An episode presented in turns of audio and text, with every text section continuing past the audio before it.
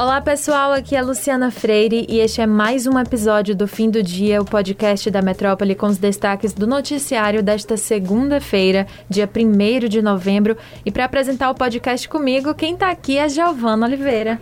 Oi Luli, olá para você que acompanha o Fim do Dia. Muito bom estar aqui com vocês. E vamos abrir o episódio de hoje falando sobre os desdobramentos da greve dos caminhoneiros em todo o país. Mas, diferente da última vez, o movimento da categoria não bloqueou a passagem nas estradas e os motoristas fizeram apenas a paralisação.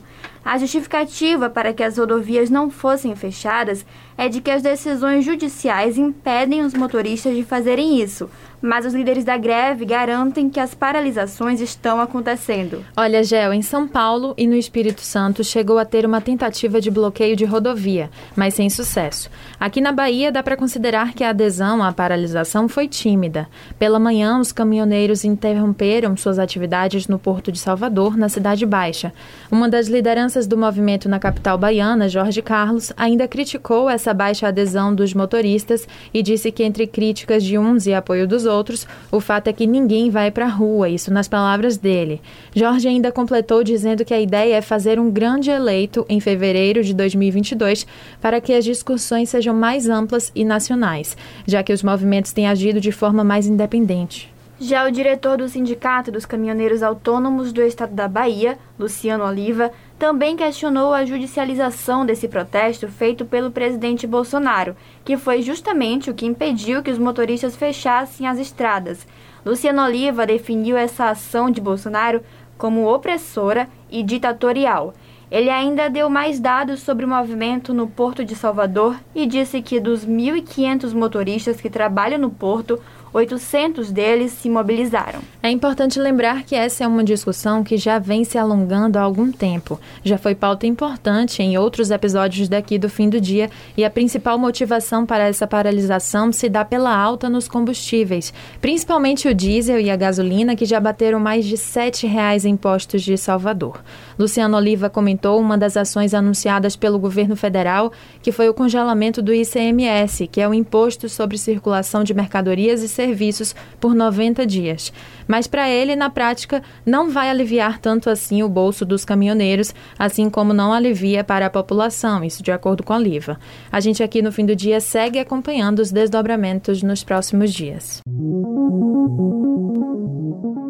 E essa notícia agora apresenta um desafio que temos pela frente. O ministro do Meio Ambiente, Joaquim Leite, anunciou nesta segunda-feira, durante a Conferência das Nações Unidas sobre Mudanças Climáticas de 2021, também conhecida como COP26, que o Brasil deve reduzir 50% das emissões de gases de efeito estufa até 2030 e neutralizar as emissões de carbono até 2050. Pois é, as metas são mais ambiciosas do que as cogitadas inicialmente, porque a proposta do governo era apresentar uma redução de 45 a 48% das emissões até o fim da década, conforme informou a CNN Brasil no domingo, dia 31. Havia ainda a expectativa de que o Brasil não firmasse nenhuma decisão relacionada à neutralização das emissões de carbono até a metade do século. O ministro condicionou a realização dessas metas à entrada de verba. Ele afirmou que financiamento é urgente para que o mundo possa fazer frente aos desafios apresentados e também disse que, no Brasil, a responsabilidade maior está com quem tem mais dinheiro. E Bolsonaro também participou da conferência por vídeo gravado e disse que a proposta para os próximos anos é transformar o Brasil em uma potência verde. Ele acredita que os resultados alcançados até 2020 mostraram que podemos ser mais ambiciosos. O pianista brasileiro Nelson Freire morreu na madrugada desta segunda-feira aos 77 anos. Ele estava em sua casa no Rio de Janeiro. O pianista foi um dos maiores artistas brasileiros com uma carreira que o levou aos principais palcos do mundo. Falando um pouco sobre a vida e carreira de Freire, ele nasceu em 1944 na cidade de Boa Esperança, em Minas Gerais, e demonstrou esse talento com o piano já com 3 anos de idade. Aos 12 anos, se tornou um dos vencedores do concurso internacional de piano do Rio de Janeiro. Já com 19, conquistou o primeiro lugar no concurso internacional Viana da Mota, em Lisboa.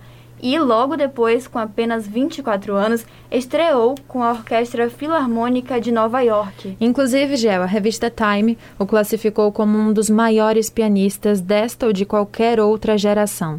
Vale ressaltar que Nelson Freire tocou em mais de 70 países e foi o único brasileiro a ser incluído no Great Pianists of the 20th Century, que é a coletânea de 100 volumes com gravações de 72 pianistas lançada mundialmente. Como tudo sempre pode piorar, o preço dos combustíveis vai ser novamente aumentado daqui a 20 dias. Quem disse isso foi o presidente Jair Bolsonaro em uma entrevista a jornalistas na Itália.